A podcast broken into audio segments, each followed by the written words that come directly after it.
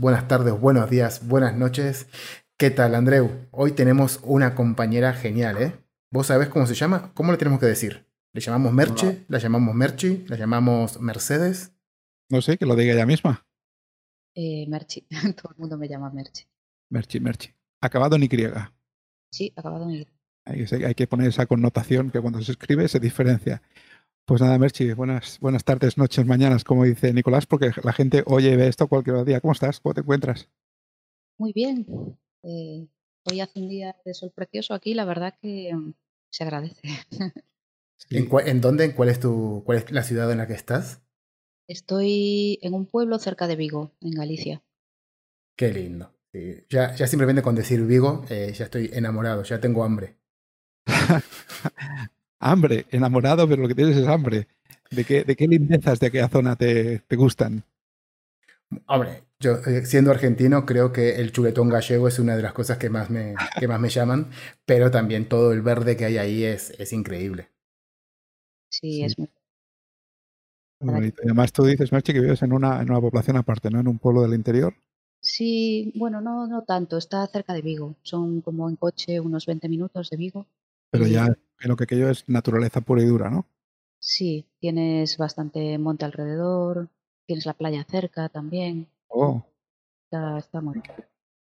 Muy bien. Pues nada, hoy, hoy, hoy te tenemos aquí, te agradecemos, te agradecemos de que, de que estés con nosotros y más que nada, pues eh, se le dio la idea de que estuvieses porque ahora que cojo el aparatito este en la mano, eh, porque tú tienes una relación muy clara con nuestro ecosistema, con el tema de desarrolladores, porque eres una mujer especialista en estos aparatos, ¿no? En lo que son los Google Assistant. Realmente no, no, es el aparato, es el layer de software que hay detrás. ¿no? Y además tienes una figura para con Google muy especial que eres GDE. Explícanos esta aventura que, que has hecho. Eh, sí, es el Google tiene un programa que se llama Google Developer Expert. Que, bueno, selecciona gente que considera expertos en, en distintas tuyas. Yo en mi caso soy Google Developer Expert para Assistant, eh, para el asistente de Google. Qué bueno. Y yo creo que esta pregunta ya te la habrán hecho millones de veces, pero ¿cómo llegaste a ser Google Developer Expert? Es decir, ¿qué pasos tuviste que seguir en tu, en tu carrera? ¿Con quién tuviste que hablar?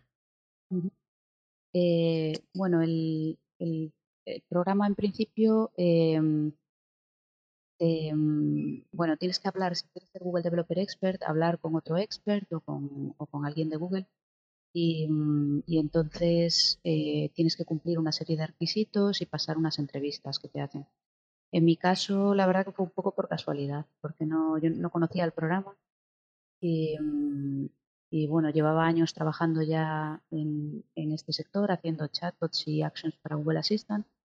Y um, la empresa en la que trabajaba, en la presentación de uno de los chatbots que hicimos, vino Almo como invitado que es un, Google, y, y, fue él el que me habló del programa y me dijo, oye, con, con, todos los conocimientos que tienes, ¿por qué no te presentas para, para Expert Assistant?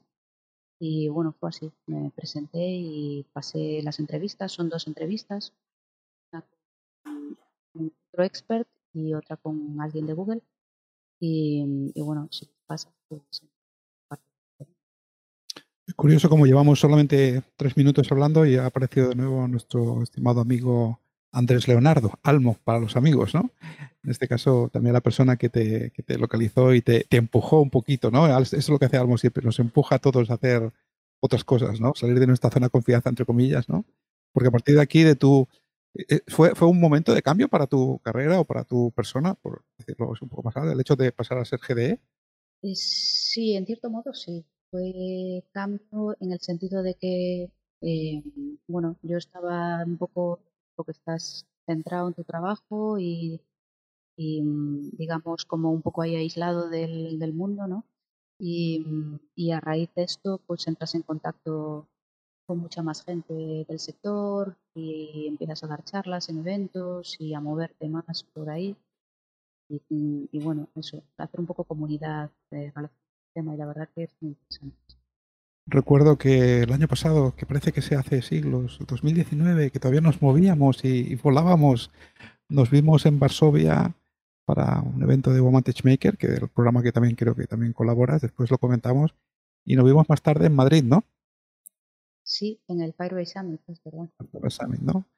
Que además, imagino que lo del Firebase tenía, tenía más sentido, si no creo recordar, porque estábamos ligados al proyecto de Advantage Maker, pero que yo sepa, el Firebase se utiliza mucho en las aplicaciones así móviles y linkadas con el Assistant, ¿no? Sí, sí, se puede utilizar bastante. Es, es muy cómodo y porque la integración ya está preparado para funcionar perfectamente con el asistente. Entonces, a lo mejor para proyectos, bueno, depende del tipo de proyecto, pero, pero sí, para, para proyectos así de asistentes pequeños y tal, la verdad que funciona muy bien. Qué bueno.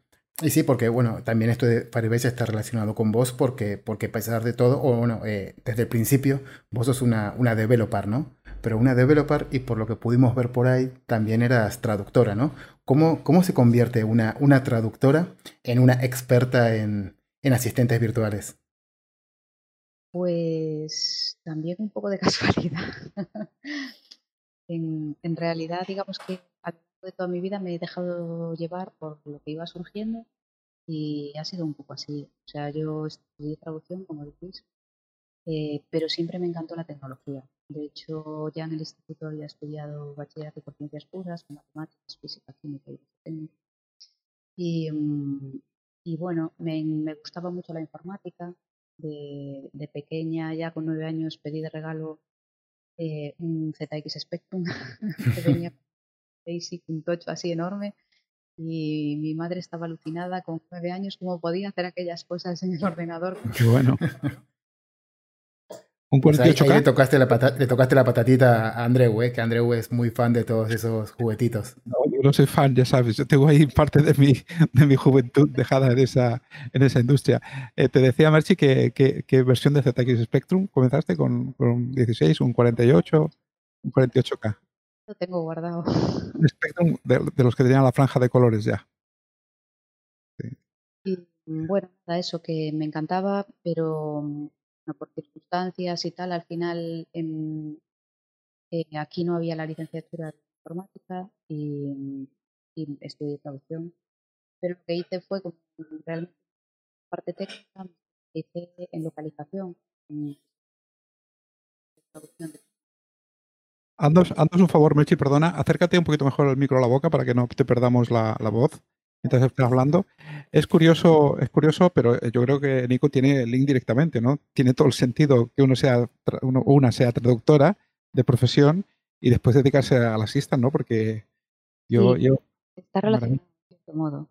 De hecho, eh, tiene toda una parte eh, de diseño de diálogos en la parte de Dialogflow eh, que, que, por ejemplo, todo el trabajo que hice previamente yo, tanto de traducción como de edición de contenidos, redacción y todo esto, eh, pues para esa parte me viene muy bien, claro. Y luego, pues necesitas la otra parte de programación para lo que sería el backend del chat. Sí, en, en, realidad sí que, sí que tiene muchísimo sentido y también es algo que en cierta forma nos, nos une a vos y a mí porque yo antes de una de las primeras empresas en las que, en las que he estado trabajando era una empresa que se llamaba El Molino de Ideas y lo que hacíamos era trabajar mucho con lo que llamábamos lingüística computacional, ¿no? que era intentar eh, mm, relacionar esas, esas letras que están sueltas por ahí con la tecnología, ¿no? Y teníamos un montón de, un montón de servicios como, yo que sé, cosas como un miniñol, que era un diccionario mínimo de, de español, un montón de... Había una herramienta llamada Gomino Labs, que eran como pequeños tips donde podías hacer generar verbos de cómo se conjugaban automáticamente a través de un, de un software.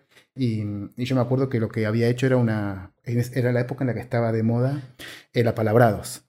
Y nosotros lo que dijimos, bueno, pues podemos aprovechar que tenemos una base de datos de palabras eh, muy, muy grande, que además categorizadas por distintas eh, dificultades y demás.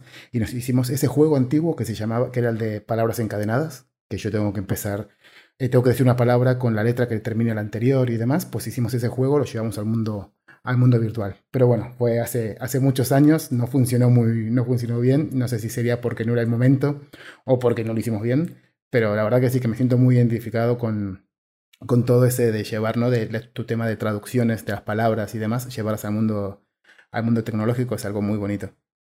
Y decías, decías Merchi, que antes habías, antes, antes de sacarte del tema GDE, habías trabajado más con, con chatbots, ¿no? Sí. ¿Y cuál, qué tipo de, de, de tecnología utilizabais. permítame además que te haga, te haga un chiste, a ver si te voy a arrancar unas sonrisas. Pero tenemos a nuestro compañero Gonzalo de Tenerife, no sé si os acordáis de él, tío majísimo. sí, claro.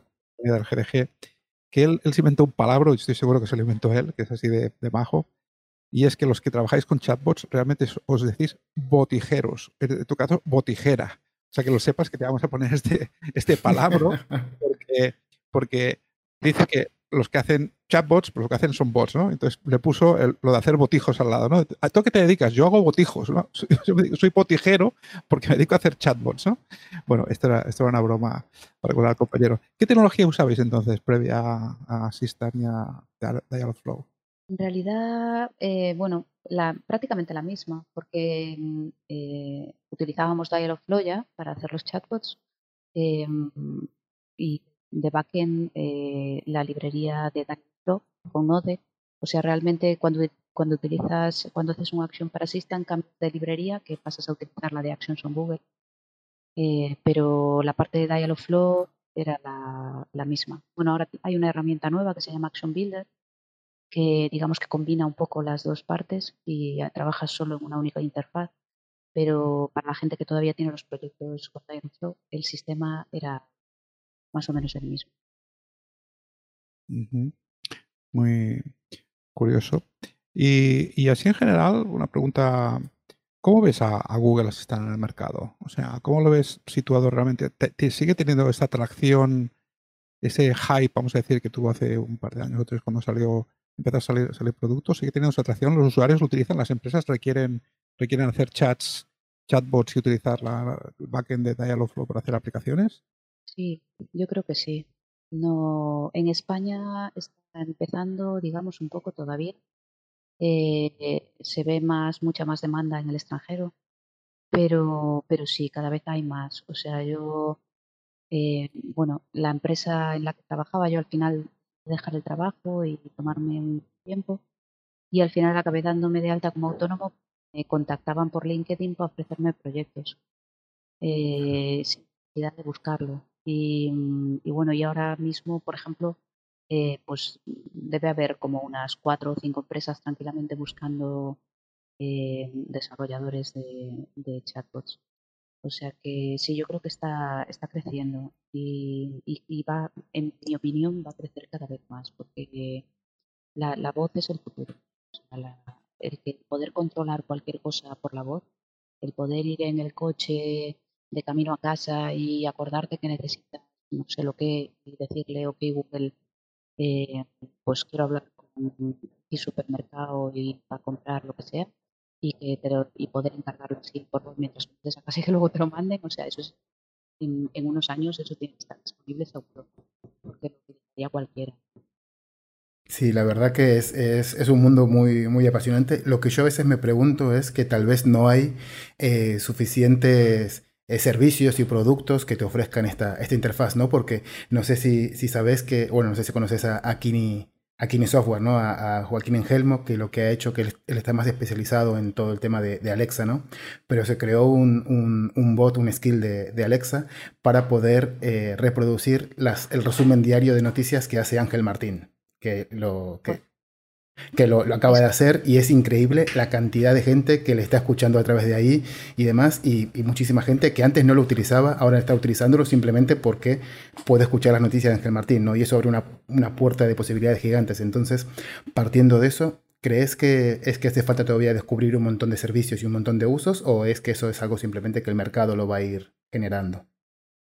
Eh, yo creo que todavía faltan y se irán incorporando a poco pero es que el, usuario es comodísimo y a la larga tienes que acabar utilizándolo. O sea, es ya, ya, solo aunque sea por comodidad. Es que en vez de ir a la pantalla del ordenador y abrir el YouTube y poner eh, lo que sea, eh, por voz le dices eh, ponme tal grupo en YouTube y, boom, y ya se pone solo, sin necesidad de nada. O estar en tu salón y decirle a la tele, oye, ponme tal serie en Netflix y que pum, y que te aparezca la serie ya el capítulo en el que estás, sin necesidad de tú entrar en Netflix, hacer la búsqueda, ¿no? O sea, eso es, eh, a, la larga tiene que ponerse seguro. Y a nivel profesional, ¿cómo ves la, diferencia entre los dos mayores players del mercado, Amazon Alexa y Google Assistant? ¿Cuáles son las peticiones desde las empresas? O sea, ellos quieren tener que tengas el skill en Alexa, quiere que esté hecho con Dialogflow para Google Assistant. Porque eh, hay también algún tipo de programación intermedia que te permite hacer mix, pero no está muy avanzado eso, ¿no? Sí, se puede hacer un desarrollo con Hobo que te sirve para desarrollar. Em, aquí en España, muchas de las empresas más por Alexa. Eh, no sé por qué. En otros. Yo me imagino porque hoy, que además, hoy es Black Friday, puede ser, chica y chico. que sí. ¿Sabéis cuánto cuesta este aparato en, en Black Friday? Seguramente te lo regalen por cualquier cosa que hagas. 9 puñeteros euros vale este aparato hoy. O sea que quien no tiene el Home Mini, a mí no me acuerdo, puede estar en 24 seguramente en, el Black Friday. O sea, la capilaridad que están consiguiendo estas dos grandes plataformas, que paréntesis, os he de decir que, pues si no sabéis, que se reparten en el mercado, porque ahora mismo el, última, el último estudio de mercado dice que el 60% del mercado lo tiene entre Google y Amazon básicamente tienen el 30% cada uno y el otro restante 40% se lo, se lo reparten 200 marcas. Pero ellos dos son, las dos son plataformas, ¿no? Pero claro, yo creo que el hecho de ser capaces, en días como hoy, de que con cualquier cosa se, se, regale un, un Echo Dot o un, un Home Mini a 20, euros, es que eso 22, hoy está a 22 euros En, en, la plataforma de Google. Fíjate, está a 22 y el, el Echo está, que yo recuerdo, está a 19, ¿no? La versión está, que esta no es la última, esta es una 3. Que eso es otra cosa, están sacando producto. Yo, yo cuando he hecho charlas de esto, y el típico slide, aquel merch de, de la capilaridad que tiene Google Assistant en, en, en, productos de terceros, ¿no? Y esto está integrado, como decías antes en el coche, está integrado hasta en la sopa, ¿no? O sea, tenemos ya Assistant en todas partes. Sí, sí, todas las teles que tienen Android, por ejemplo, eh, los teléfonos móviles en los iOS se puede integrar en si instalas la aplicación. Eh, en, los coches con Android Auto, eh, prácticamente. Y ahora empieza a haber también dispositivos incluso para el par que lo tienen instalado. Entonces puedes controlar las luces, puedes. prácticamente todo. a la larga, ya os digo, yo creo que el futuro va a estar pero ¿y los usuarios? ¿Los usuarios tú crees que lo están utilizando de verdad? tú, que, tú que trabajas, que desarrollas y tendrás métricas de, la, de, los, desarrollos. Has puesto antes que un ejemplo, nos comentabas, de que hiciste una presentación en la Universidad de Murcia, ¿no? Y ¿tenéis métricas de eso? O sea, ¿la gente está contenta con el uso que se da estas plataformas? Tuvo muchísimo éxito. Ese era, era chatbot en versión web, no era versión Google Assistant. Tuvo muchísimo, muchísimo éxito. Eh, la universidad general tiene un problema y es que cuando eh, pasa la selectividad, y bueno, ahora creo que tiene otro nombre, pero básicamente son mm. las pruebas como las de antes de selectividad.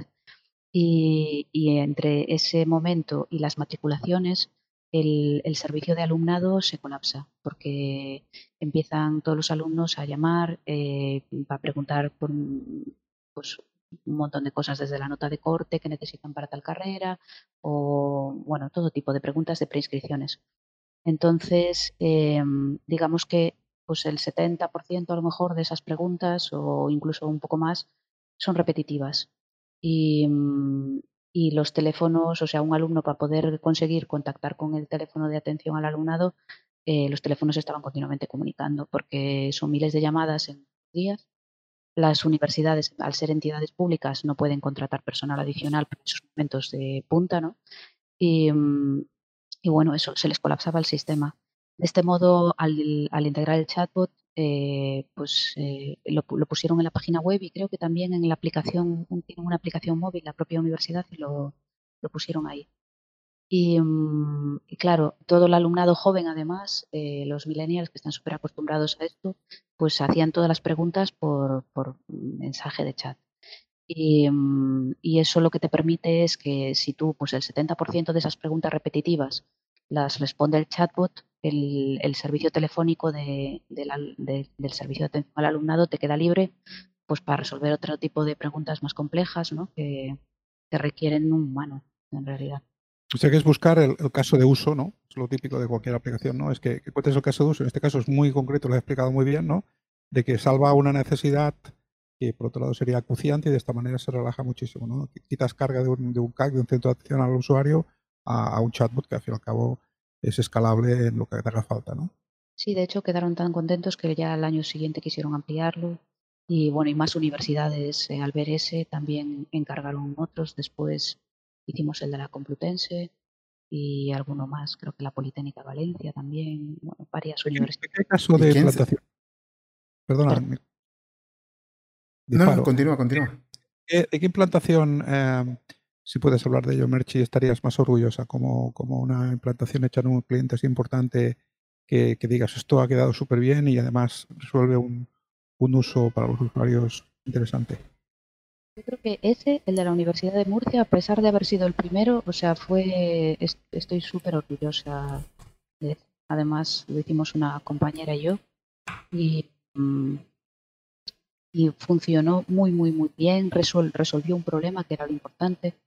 Em, y, bueno, fue un poco, digamos, el punto de partida para las demás universidades utilidad ¿no? de este tipo de cosas y otras empresas incluso. O sea, a raíz de ese empezaron a surgir un montón de encargos más por, porque la gente empezó a verle la, la utilidad que tenía.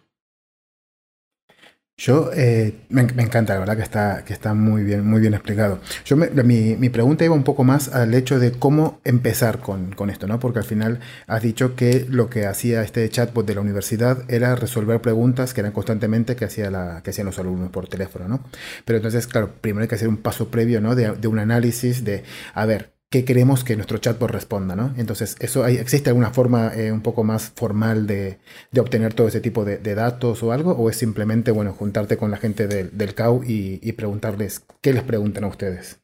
Claro, depende, depende. En este caso, por ejemplo, em, pues al haber ya un servicio de atención al alumnado, eh, ellos ya saben qué preguntas les hacen todos los años.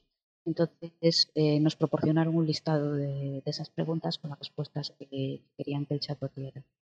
Eh, yo que sé, pues si es eso, eh, los chatbots que se están haciendo para atención al cliente de distintas empresas, suele pasar lo mismo. Las empresas ya tienen sus em, servicios de atención al cliente previos y ya tienen registrado todas las preguntas más frecuentes. si trabajas para una empresa eh, que no tiene un servicio de este tipo anterior, entonces sí que tienes que partir desde cero y hacer un trabajo eh, con el personal para ver qué, cuáles son las, las preguntas que, que, pueden ser más interesantes ¿no? y ver cómo abarcar el tema. Qué bueno. Pero bueno, en general eso pasa con cualquier tipo de software. Es como si te encargan una web, te encargan una base de datos para una empresa y al final tú sabes hacer bases de datos, pero a lo mejor no sabes el tema en concreto ¿no? en el que trabaja esa empresa y tienes que estar eh, hablando con, con, el personal para ver eh, que te expliquen un poco cómo funciona y como tal para ver qué estructura le das ¿no? a, la, a la web o a la, o a la base de datos por detrás. Entonces, es algo genérico de, desarrollo de software eso. Completamente de acuerdo. Muy bien, yo os quería seguir con la exposición de cacharritos. Y a mí hay una cosa que me maravilló, me maravilló de cuando Google lanzó la plataforma, la forma que tiene a veces de, de explicar cosas, ¿no? Y fue con este cacho de cartón que hemos visto muchos, algunos de los que estemos viendo, los que estén oyendo no lo van a poder ver. ¿eh? Pero además este que tengo la versión cartón solamente, ¿vale? Que aquí dentro ahora mismo lo que hay es aire, no hay nada. Pero tengo este otro que es un poquito más pequeño y que aquí sí que hay material. Esto, esto es una cosa que me maravilló en su momento y además he tenido la oportunidad de hacer múltiples talleres con, con mucha gente Incluso recuerdo haber estado en Google España enseñando esto a los periodistas. Y es que este, este, este, este invento, ¿eh? ¿recordáis cómo se llama esto? El... ¿Alguien se acuerda? Venga, va una pista. A-I-Y Kit. ¿Lo, has trabajado alguna vez, Merche, tú? Merche? Sí, pero del nombre no me acuerdo. Yo tampoco. Vale, esto es, esto es eh, lo que yo llamo el típico invento de cartón de los ingenieros de Google cuando están aburridos. Porque si os acordáis, antes de que esto hicieron las carboard famosas, porque la realidad actual, ¿no? Y todos teníamos unas carboard y se doblaba el cartón y se leían cosas, ¿no? Esto es un poco más sofisticado porque en vez de tener dos lentes lleva una, un altavoz, un botón, pero también lleva una Raspberry Pi completa dentro, ¿no? Entonces es fantástico porque cómo, cómo desarrollan esto precisamente, este, este concepto de un, de un kit para hacerse uno lo mismo, para que los, la gente que se hacen los makers, la gente que se hace las cosas por sí mismo, ¿no? lo que llaman el do it yourself, se puede hacer estas cositas e integrarlo. ¿no? Y no sé, particularmente este caso de uso me encanta y, creo que... ¿cómo, ves el tema de que se eduque a la gente en, la utilización de estas plataformas. ¿No crees que es muy importante? Porque yo, sigo pensando en que el uso podría ser mayor, pero hay vergüenza para usarlas. Sí, creo que es muy importante. Eh, por una parte, eh, em, la mayor usuario, porque para ellos es especialmente útil, porque les cuesta más a lo mejor interactuar con la tecnología y en cambio pudiendo hacerlo por voz les resultaría más fácil. O sea, en ese sentido conozco varios casos de madres de desarrolladores de, de Assistant que, mm, que, al principio están como un poco reticentes y al final acaban hablando con el aparato como si fuera su amiga que está ahí sentada y se toman casi un café con él. Y, y luego también, eh, bueno, eso a nivel, por ejemplo, em, de, de, más gente joven y de eh, son este tipo de kits así que hay la tecnología también se presta mucho para hacer talleres muy divertidos para, gente joven, en institutos, por ejemplo, y así. Y, mm, es relativamente em, sencilla, o sea, sencillo hacer algo básico, ¿no? Que les pueda llamar la atención y, hacerles que se interesen por la tecnología. Entonces está, está muy bien eso. Entonces, siguiendo un poco con, todo este tema ¿no? del tema de educación y demás, sabemos que estás eh, que está muy implicada en el tema de, de Woman Tech Makers y de Girls Tech, ¿no? Entonces, contanos un poquito más sobre esas iniciativas y cómo lo estás eh, llevando desde el punto de vista de, asistentes virtuales y demás para potenciar que, los, que los nuevas, eh, las nuevas chicas que están saliendo de la universidad o, o incluso de, los institutos y demás opten por tirar por un, por un modo de tecnología para sacarse, para seguir trabajando ¿no? y ganarse la vida. Pues Galstec es un grupo de mujeres en tecnología de Galicia y entre las distintas además de organizar meetups eh, mensuales, eh, también dábamos charlas en institutos y organizábamos eh, talleres en coles para niños con distintas tecnologías dependiendo de la edad. Em, y bueno, la están funcionando muy bien. Con lo del COVID, pues ahora está todo eso parado pero, pero sí que estaban funcionando muy bien. Lo ideal cuando esto pase sería retomarlo.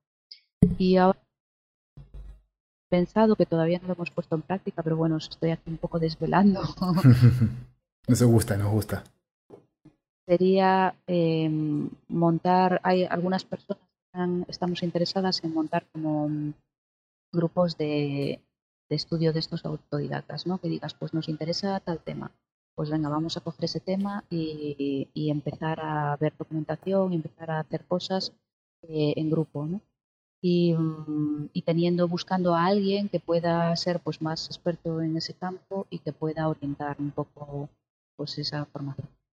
Y, mm, bueno, y de hecho, pues probablemente eh, si hay gente interesada se haga alguna de Assistant también y ahí asesoraría yo y, yo estaré estudiante en otras que de otras materias.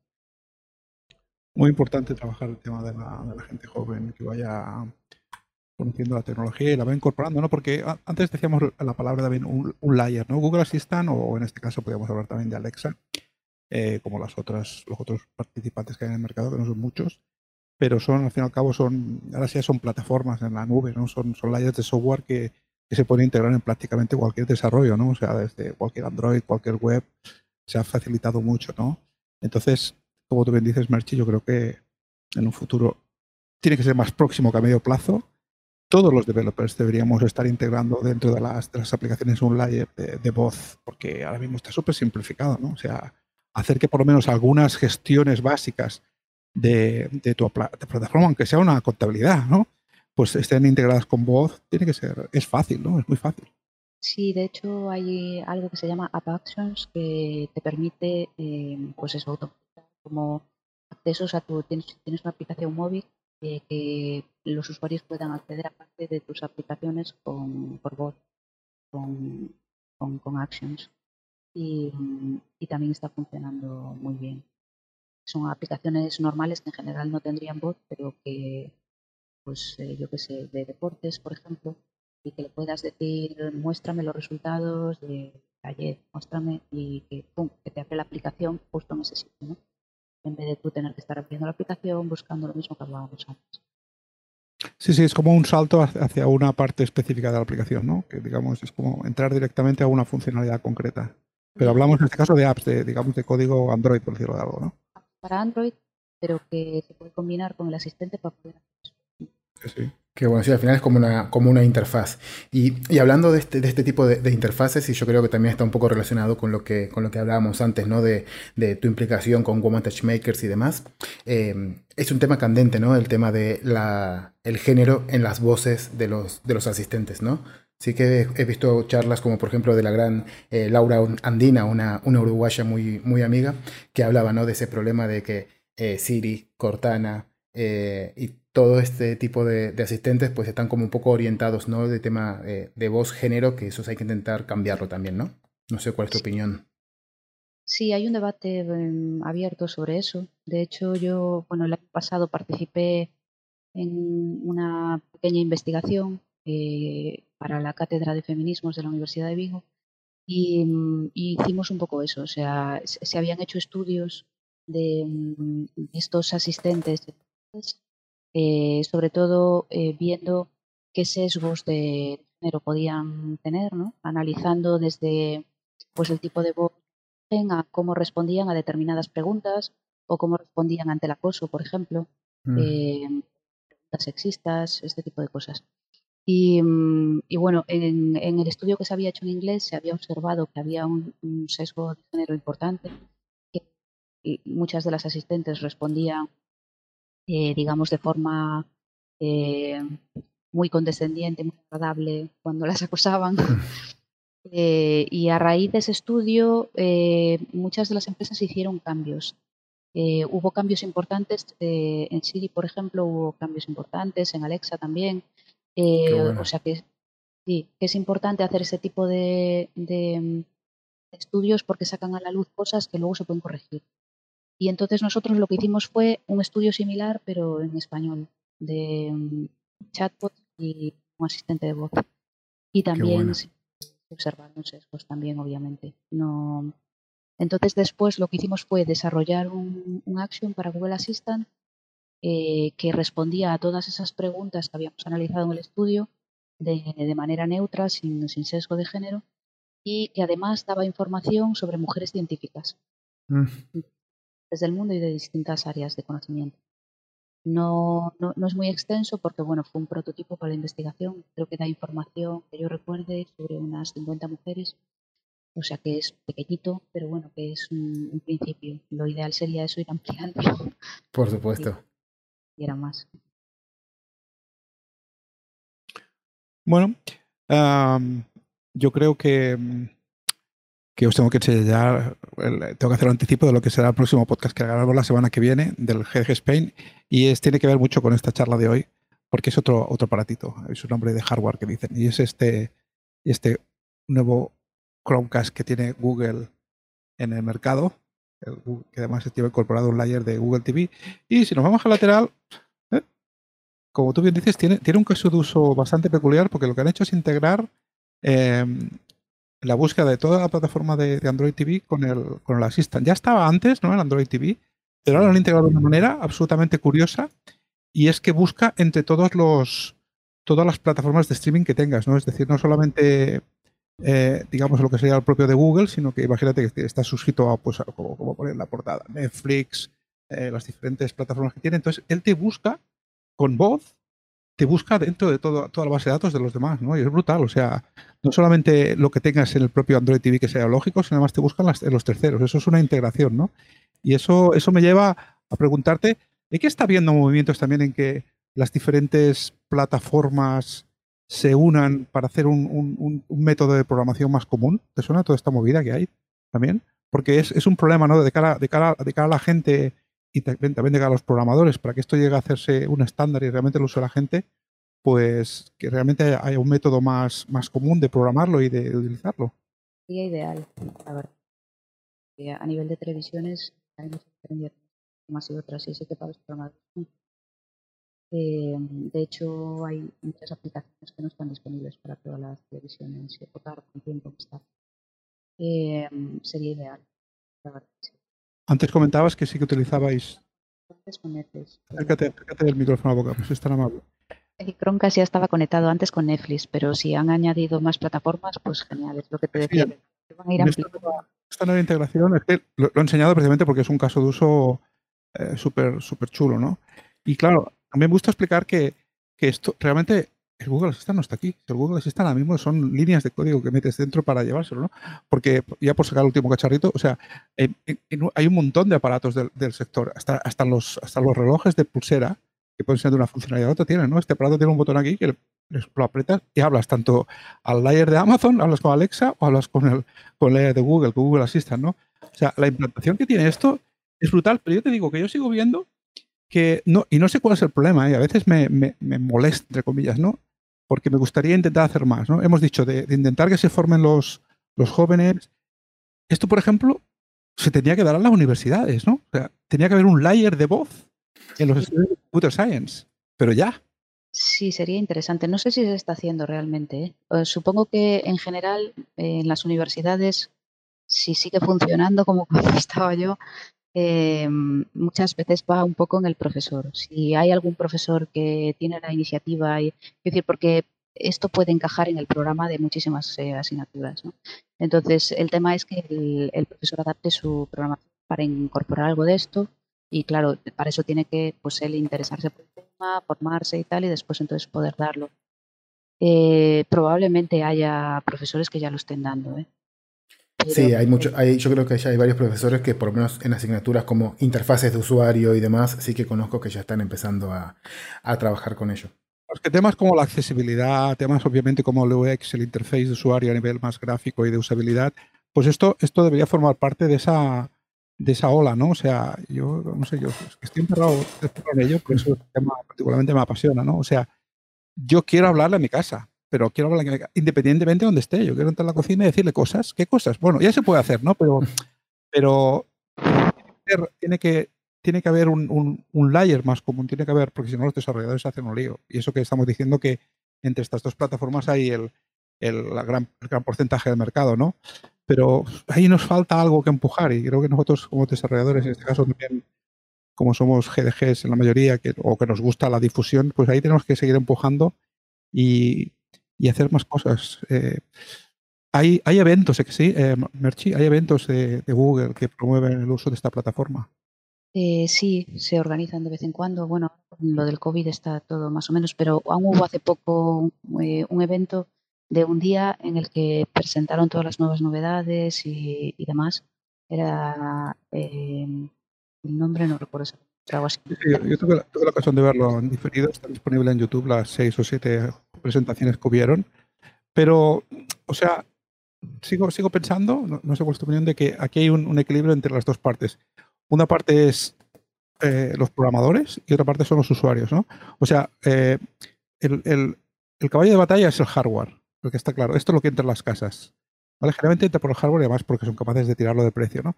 Pero los programadores tienen que tener esta conciencia de que hay que meter un layer de voz en las aplicaciones y tenemos también que formar a los usuarios en que esto, esto va a ir junto, ¿no? Y que se acostumbren a hablar, a hablar a sus máquinas, ¿no? A perder el miedo. De hecho, eh, bueno, yo, por ejemplo, cuando desarrollaba Actions para Google Assistant, eh, siempre le pedía pues, a mi familia, a mis amigos y tal, al principio que los probaran, ¿no? Para, le pides a la gente más cercana que los pruebe antes de salir a producción. Entonces, eh, claro, no, no sabían, era como, pero, pero ¿cómo? ¿Pero le puedo hablar a mi teléfono? Y yo, sí, sí, con tu teléfono lo puedes hacer. no hay problema ninguno. Y tenía que estar explicándoles cómo quiero decir que la mayor parte de la gente eh, lo tiene ya en su teléfono y no sabe que lo tiene siquiera. Entonces, eh, eso sí que es muy importante, hacer una, una labor de formación en ese sentido.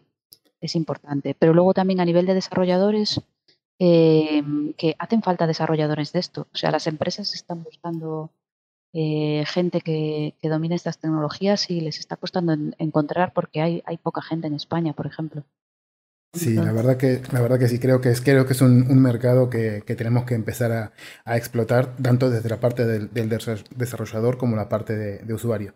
Desarrollador es al final es simplemente usar y, y, por ejemplo, Amazon y demás están haciendo muchísimo hincapié en, el tema de developers para que se metan, para poder eh, puedan probar sus skills. Hay, hay, como ahora mismo hay muy hay un montón de tutoriales, por ejemplo, otro que también hace Kimi, que ya lo he nombrado dos veces, que también ah, está preparando cursos en los cuales son como como en 40 minutos, 45 minutos son capaces de subir tu primer skill al, al, store de, Amazon. Entonces, al final yo creo que eso está, está muy bien y es como un pasito, ¿no? Para intentar eh, que cada vez nos acerquemos más. Merchi, que nos encanta. Durante, perdón, durante tiempo Amazon ofrecía a los desarrolladores que si subías tu skill te enviaban un, un, eco, un eco dot gratis. Lo quitaron, ¿eh? pero durante varios años lo hacían. Sí. Merchi, que nos encantaría y nos podríamos tirar aquí hablando con vos, primero, primero porque sos vos y segundo porque también es un tema súper interesante. También podríamos seguir aquí muchísimo tiempo esperando a ver cuántos cacharritos más es capaz de sacar Andreu, que según yo, según conozco su, su, oficina que la he visto por ahí, nos tendremos, tendremos para varios días. Pero, eh, pero sí, el tiempo es, es, un poco limitado. Pero antes de cerrar, sí que me gustaría hacer una pregunta un poco más, más personal, ¿no? Es así un poco apoyándonos con todo lo que habíamos hablado, de intentar educar un poco a, los desarrolladores, de intentar em, esta integración de, de, las chicas también en el sector tecnológico y demás. ¿Qué es lo que vos te, le dirías que es tu, tu, primera, tu principal motivación para que alguien se anime también a trabajar eh, en, en, el sector de los asistentes de voz? ¿no? ¿Qué es lo que vos dirías? Es que esto que hago es algo que está muy guay. ¿Por qué? ¿Cuáles son los motivos que están por ahí? Em, bueno, eh, desde mi punto de vista, eh, la combinación, por ejemplo, para mí, claro, como, como, digamos, persona que viene un poco de las humanidades también, ¿no? La combinación de la parte toda esa de humanidades y lingüística con la parte de programación es apasionante, porque em, no es, ya no es solo que hagas una aplicación o algo que a lo mejor, eh, por ejemplo, las chicas en general eh, ven muchas veces la cómo va, eso es mucho rollo, o es muy frío, es muy, ¿no? Digamos que esto es algo que creas que, mm, o sea, no tiene vida, pero tienes que intentar dar, porque tiene que sonar lo, más fluido posible y parecer lo más eh, posible a una persona a la larga, ¿no? Entonces, ahí intervienen muchos campos, o sea, desde pues eh, parte de humanidades a nivel de redacción o de sociología, de psicología, de, o sea, lo ideal para hacer un, un asistente lo más humano posible sería que hubiera un equipo multidisciplinar mm, en el que participara ¿no? Eh, gente con todos esos aspectos. Y mm, que al final muchas veces, pues por temas de tiempo, de lo que sea, no se hace, pero pero sí que es como crear una mm, pequeña personita y que luego cuando le hablas y te contesta ves el resultado y dices, qué guay. qué bonito. Mola mucho, la verdad que está muy guay. Yo te voy a hacer la puñeta, Nico. otro, otro cacharrito más me encanta, sí, eh, que yo amo tus cacharros. Primero que quiero enseñar es esta super pegatina que tengo tan chula, que creo que sabes bien, que pone Welcome to Mutiny, que me la regaló nuestra amiga común de todos, Cintia. Qué grande, Cintia. Esto es un, un Pixelbook de Google, una, un Chromebook. Es mi por defecto. Y entonces, otro caso de uso súper bueno es este. Y es que aquí hay un botón específico, bueno, no sé qué aparece en pantalla, espero que no sea ninguna tragedia. Voy a enseñar aquí. Pero aquí hay un botoncito específico de Assistant. Este es un caso de uso perfecto. Qué bueno. O sea, está integrado directamente en hardware, como si fuera la tecla Windows que no sirve para nada. Pues aquí sí, aquí apretas la teclita y automáticamente tienes Assistant, un layer de Assistant que te responde. O sea que esto lo que, hay, lo que tenemos que hacer, está puesto en muchos sitios, pero lo que tenemos que hacer es, como desarrolladores creo, apoyar más que la gente lo estudie desde cero, que lo integren en las aplicaciones y después ver cómo somos capaces de desarrollar casos de uso, como el ejemplo que has puesto tú de Murcia, que seguro que solventó la papeleta a mucha gente a la universidad y ayuda a los alumnos, por buscar casos de uso, aunque sean muy verticales, pero que vayan haciendo expandir la plataforma. ¿eh? Es un reto que tenemos todos ahí. Sí, es que se puede utilizar en todo prácticamente. Era lo que decías tú de la casa. O sea, el último que en el que trabajé era para controlar por voz las piscinas. De poder encender la luz de la piscina, cambiar el pH por voz. Ah, bueno. El tema de los líquidos. Sí. O sea, decirle a cómo está el pH y que te diga, pues está a 7 y que le digas, bájalo a 5. Y cosas de este tipo. O sea, quiero decir que a la larga lo ideal es que puedas controlar toda, toda tu casa y todo, todo por voz. Pues challenge accepted, eso es lo que tenemos, somos nosotros los, los, propios desarrolladores, los que nos dedicamos a hacer tecnología, los que tenemos que recoger el guante y, y darle a, un poquito a los asistentes virtuales. Merchi, que muchísimas, muchísimas gracias por dedicarnos este ratito, por poder charlar con nosotros, tomarte este café con, nosotros y, que bueno, que nos adentres y nos hayas iluminado en, este, en este sector. Gracias a vosotros por Muy bien, pues nos vemos con más cacharritos en el próximo Developers Café. Hasta luego. Adiós. Chao.